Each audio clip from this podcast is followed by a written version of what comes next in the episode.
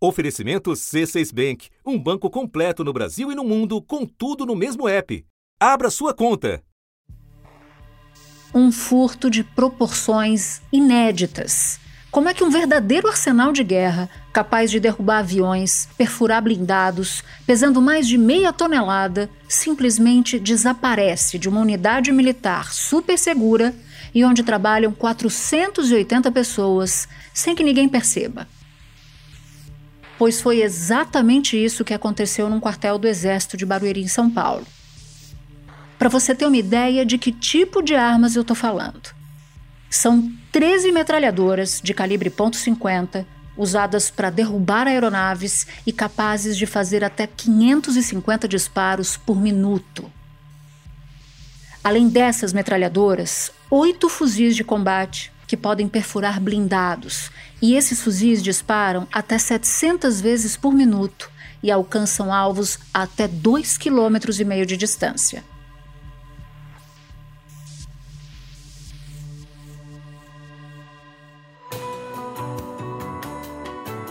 Da redação do G1, eu sou Natuzaneri e o assunto hoje é o misterioso desaparecimento de armas do Exército. Um episódio para entender a gravidade do caso, a condução das investigações e os motivos que podem ter contribuído para que fuzis e metralhadoras capazes de derrubar aviões desaparecessem de um batalhão sob os olhos do Comando Militar do Sudeste. Eu converso com Kleber Tomás, repórter do G1 em São Paulo, e Bruno Langiani, gerente da área de Sistema de Justiça e Segurança do Instituto Sou da Paz. Quarta-feira, 18 de outubro.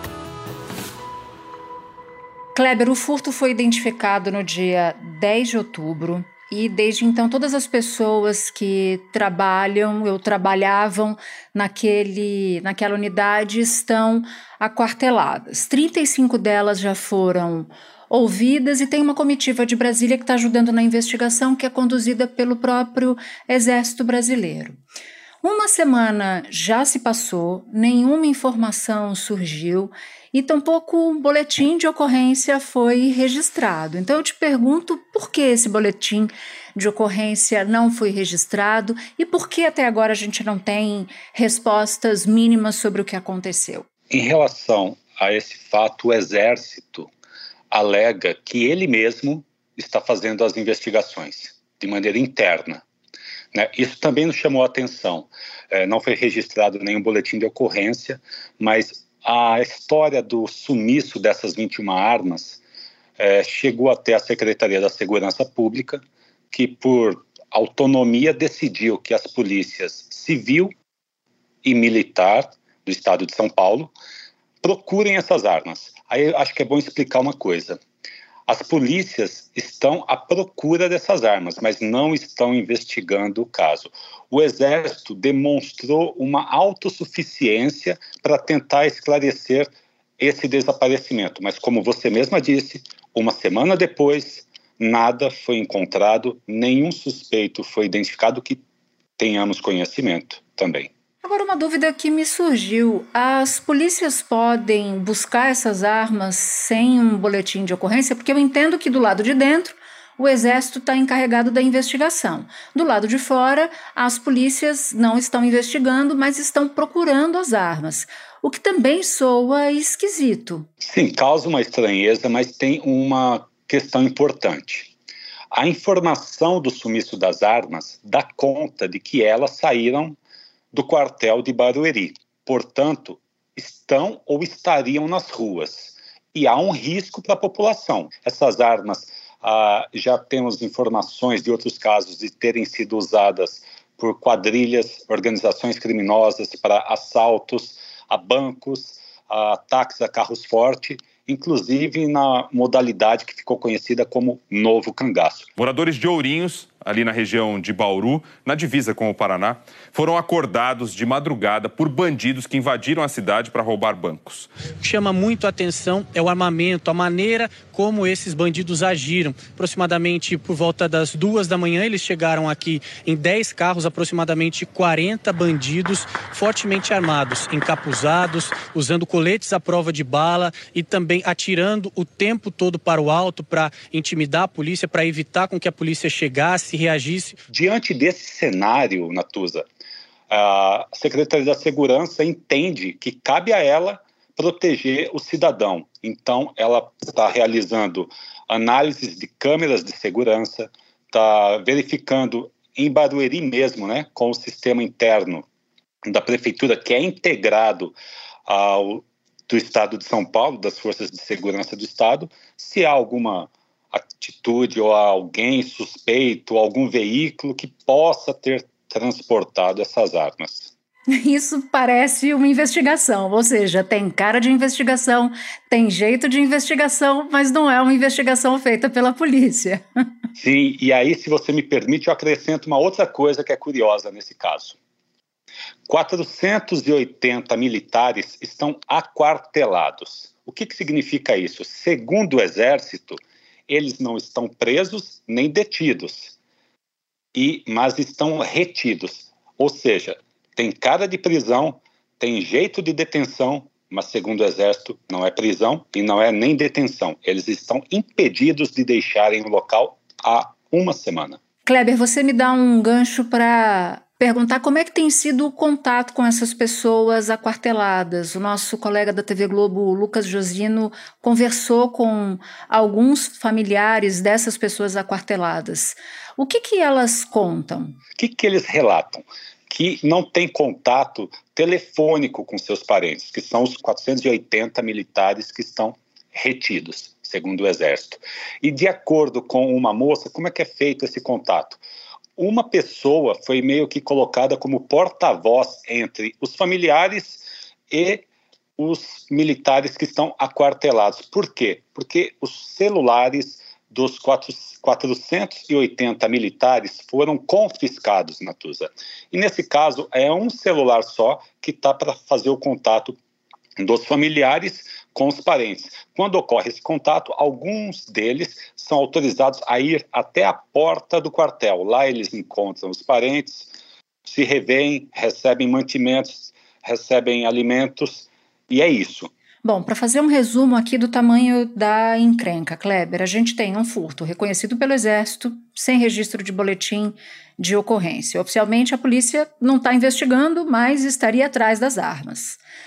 Consta que essas armas vendidas no mercado paralelo custam milhões de reais. O valor, se fosse no mercado legal, seria mais baixo, mas vendidas no mercado paralelo, elas custam na casa de milhões e sem qualquer indicação de que as investigações tenham chegado a algum lugar, pelo menos até o momento em que a gente grava esse episódio. Então, são muitas perguntas sem respostas, mas eu queria saber de você Quais delas são as mais importantes na sua avaliação? Olha, foram dois tipos de metralhadoras. A ponto .50, que é o calibre dela, né? E a 762, que é o outro calibre. A ponto .50, de acordo com especialistas ouvidos por nós, né? Ela tem poder de derrubar uma aeronave para ter uma ideia do poder de fogo dessa arma. A 762 também é uma arma que, de acordo com alguns especialistas, pode chegar a causar danos em aeronaves. Né? Mas de, dessas duas, a que causa mais temor, até pela sua aparência, é a ponto .50, que em algumas situações no interior paulista mesmo, já foi usada em cima de caminhonetes por criminosos apoiada por um tripé, porque ela é bem pesada, onde que somente a imagem dessa arma já inibe forças de segurança, como uma polícia local de alguma cidade, que tem uma pistola ponto .40 e não tem nada o que fazer. O Exército diz em nota oficial que uma discrepância no controle apontou o sumiço de 21 metralhadoras, 8 calibre 7.62 e 13.50, uma das mais potentes armas de guerra e com alcance de mais de 3,5 km. Serve para defesa terrestre, aérea e naval. Junto com o Lucas, nós verificamos com fontes do Exército que uma das linhas de investigação é que essas armas, 21 na Tusa, não sumiram de uma vez só. Elas saíram gradualmente da base militar. Como seria isso? Os militares estão apurando se essas armas saíram a conta-gotas em caminhões do próprio Exército durante um mês, início de Nossa. setembro, talvez. De acordo com militares ouvidos pela reportagem, o fato do general Tomás Ribeiro Paiva, que é o comandante do Exército Brasileiro, ter vindo ao estado de São Paulo visitar algumas bases militares, pode ter desguarnecido o arsenal de guerra em Barueri. Por quê? Porque ele não visitou esse local e alguns militares que estariam no arsenal teriam se deslocado para outras bases em eventos para prestigiar a presença do general ou seja, impedindo a fiscalização. Saiu um efetivo para participar de uma solenidade com o comandante do Exército, logo, isso pode ter facilitado o extravio de, desses armamentos, é isso? Exatamente, Natuza, é isso mesmo. Extravio não, né? Furto, vamos chamar as coisas pelo nome que elas têm. Isso, eles classificam como furto porque não há indicativo ainda de entrada de criminosos no local. A maior suspeita é que realmente as armas saíram de dentro para fora e que ninguém de fora entrou e as levou. Ou seja, não tem nenhuma hipótese aqui até o momento de um assalto, né? Exato, não tem. Há a suspeita de envolvimento de militares no caso, o que já ocorreu em 2009 em Caçapava, quando um dos militares da base de lá foi preso pelo sumiço de sete fuzis. Esses fuzis, até então, em 2009, eram tidos como o maior desvio de armas do Exército Brasileiro até então, segundo dados do Instituto Sou da Paz. Agora, de uma vez só, são 21 armas. E eles foram encontrados? Esses fuzis foram encontrados? Esses fuzis foram encontrados e olha só uma coisa interessante, Natuza. À época, o Exército registrou o boletim de ocorrência. Hum e a polícia participou conjuntamente com o Exército nessas buscas. Kleber, muito obrigada pela, pelas informações todas. Eu sei que você está cobrindo esse caso desde o começo. Um bom trabalho para você. Bom trabalho também, Natuza. Muito obrigado. Espera um pouquinho que eu já volto para falar com o Bruno. Com o C6 Bank, você está no topo da experiência que um banco pode te oferecer você tem tudo para sua vida financeira no mesmo app, no Brasil e no mundo todo. A primeira conta global do país e atendimento personalizado, além de uma plataforma de investimentos em real e dólar com produtos exclusivos oferecidos pelo C6 em parceria com o JP Morgan Asset Management. Quer aproveitar hoje o que os outros bancos só vão oferecer amanhã? Conheça o C6 Bank. Tá esperando o quê? C6 Bank. Bruno, eu quero entender qual é o tamanho, a dimensão desse episódio, se a gente comparar com outros furtos que ocorreram dentro do exército ou furtos de arma do exército e das forças armadas. Por que, que esse caso é um caso que foge tanto da curva, é tão fora da curva? Olha, Natuza, primeiramente pela quantidade, né? A gente não tem registro desde 2009 de um, nem um ano inteiro, nem juntando todas as unidades do Exército, onde a gente tenha tido 21 armas levadas de uma única vez. Então, em termos de quantidade, a gente já não tem referência disso anterior, mas, para além disso, a questão do tipo da arma levada e do potencial letal que essas armas têm é, também a gente não tem precedente na história, pelo menos desde que a gente acompanha isso, é, de tantas metralhadoras desse calibre é, saindo da mão do exército de um mesmo, de um mesmo tempo, numa mesma ocorrência. Agora, a gente está falando de armas que podem pesar cada até 60 quilos, se não mais. São várias. Como é que tem que ser a logística para retirar essas armas a um só tempo, né? Porque há duas possibilidades: que elas tenham sido retiradas de uma vez ou que elas tenham sido retiradas aos poucos. Mas vamos pensar aqui no cenário mais absurdo, que elas tenham sido retiradas, furtadas todas de uma vez. Que tipo de, de logística precisa para furtar equipamentos tão pesados?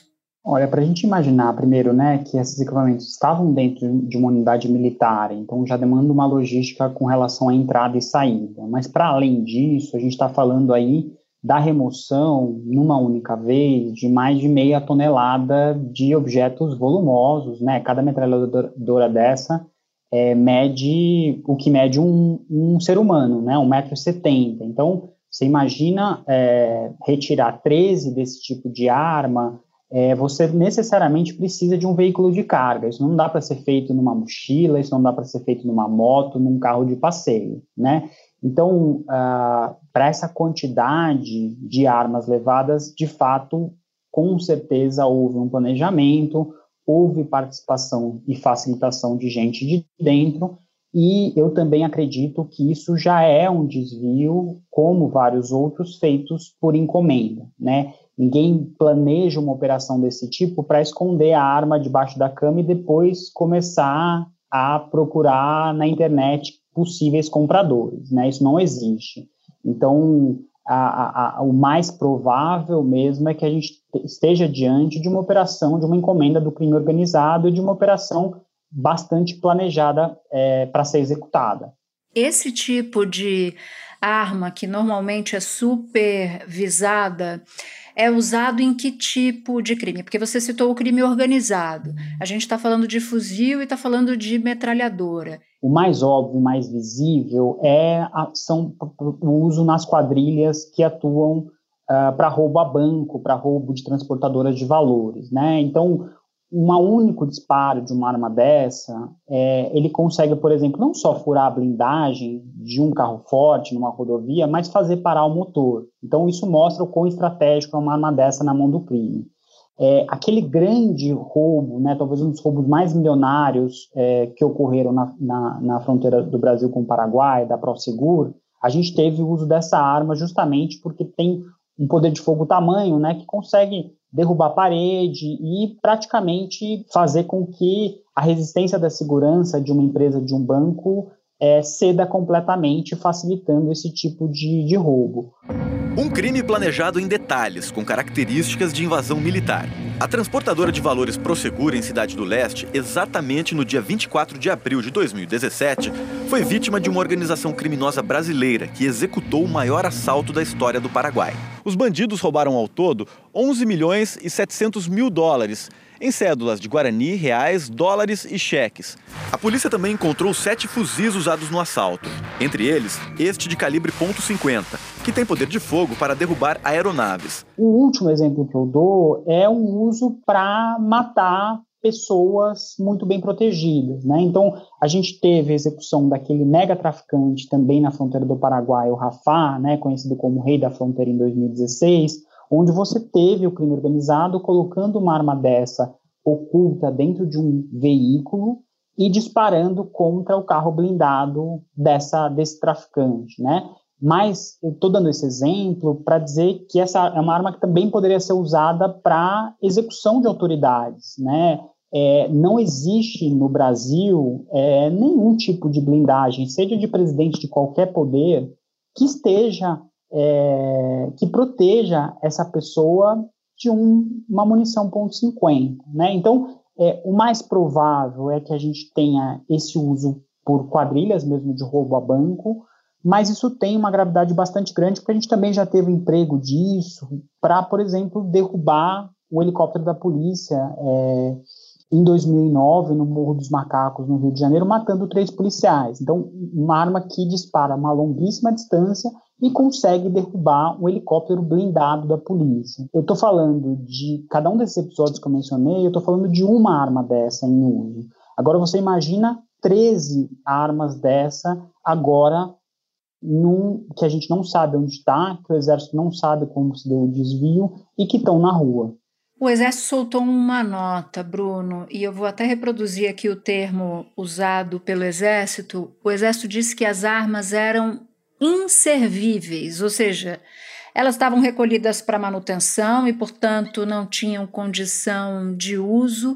Eu quero te perguntar se esse argumento faz sentido para você.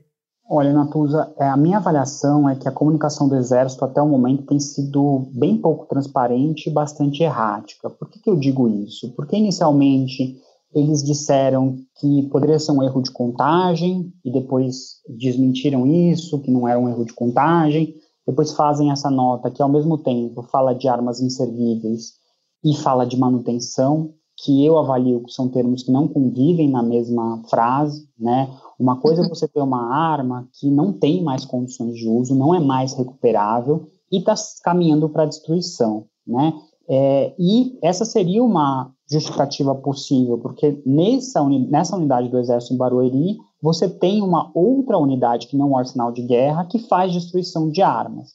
Mas, se fosse essa condição da arma, o Exército não teria colocado que elas estavam em manutenção. Né? Então, é, a minha avaliação é que eram armas que poderiam não estar em pronta condição de emprego, mas que podem ser recuperadas, né? E pelo histórico, acompanhando há mais de uma década essa questão de armas do crime, a gente tem armeiros do crime organizado, muitas vezes oriundos das próprias forças armadas, ou seja, com experiência nessas armas específicas, nessas armas pesadas, com condição de dar manutenção nessas armas e fazê-las voltar a funcionar.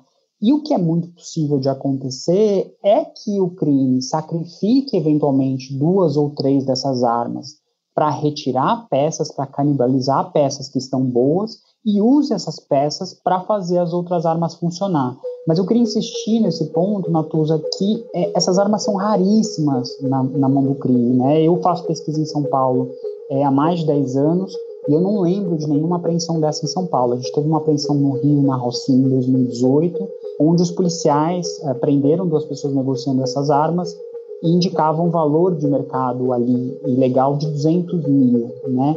Então, isso tudo para dizer que uma única arma dessa desestabiliza a segurança pública no Brasil inteiro. É, mesmo que 13 dessas armas não sejam funcionais, que, que a gente considere que só parte delas vai voltar a atirar, a gente já está falando de um, de um problema é, de, de dimensões continentais. E esse caso revela brechas muito impressionantes, tanto brecha na segurança de armazenamento, brecha no controle de arma de uso restrito, brecha no acesso, na entrada e saída de um quartel, né, que é super protegido. De que forma esses mecanismos, Bruno, na sua avaliação, podem ser aprimorados para evitar uma situação dramática assim? Porque o, o, cenário que você pinta é um cenário dramático. Esse armamento pesado está, nesse momento, nas mãos que não deveriam estar, nas mãos do crime.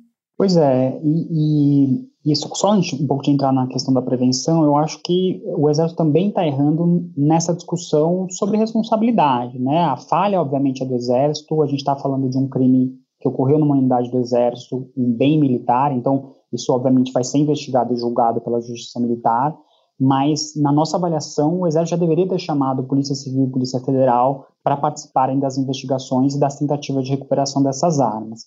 Mas o que, que falhou no Exército para a gente ter tido um, um, um, desvio tão grande? A gente pode estar falando de falhas, tanto de segurança física, então, de armas que não estavam em locais trancados, ou que estavam em locais que não têm, eventualmente, controle de acesso individualizado, que não tem monitoramento por câmeras, ou com câmeras que não gravavam, é, e o tempo que o Exército está demorando para dar respostas nos sugere que foi esse o caso. Porque se a gente estivesse falando de um Mar Maria com controle individual de acesso, com câmera de segurança, poderia até ter tido desvio, mas muito rapidamente o Exército conseguiria identificar quem foram as pessoas que participaram, e isso, uma semana depois do desvio, ainda não aconteceu.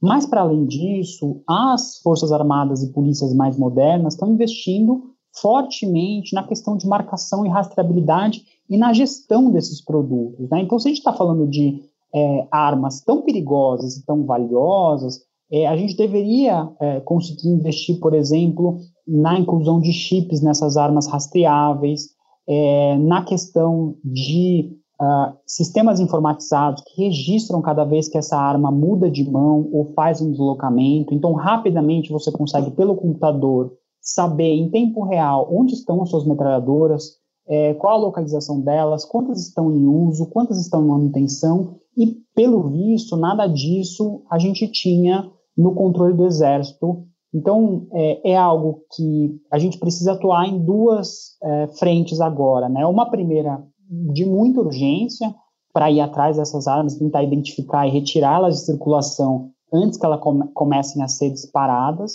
E um outro trabalho que eu insisto deveria ser feito não só no Exército, mas em todas as Forças Armadas e também nas polícias, que a gente tivesse controles informatizados e mais rígidos sobre a distribuição desses arsenais. Não deve surpreender ninguém no Brasil, infelizmente, apesar de assustar, que a gente ainda tem muita polícia e muita armaria de forças armadas fazendo controle de armas no papel, né?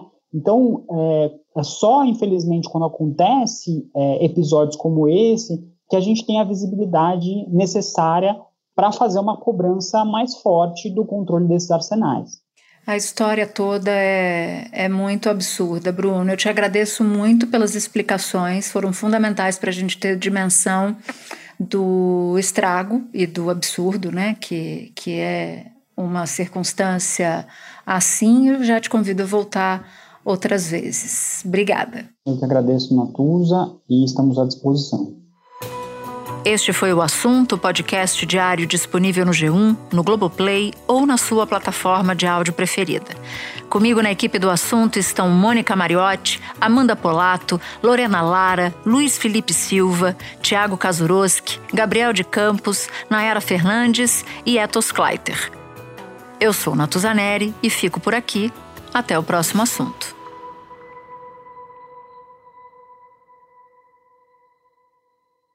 Você no topo da experiência financeira que um banco pode oferecer. Escolha um banco completo no Brasil e em qualquer lugar do mundo. Abra sua conta no C6 Bank.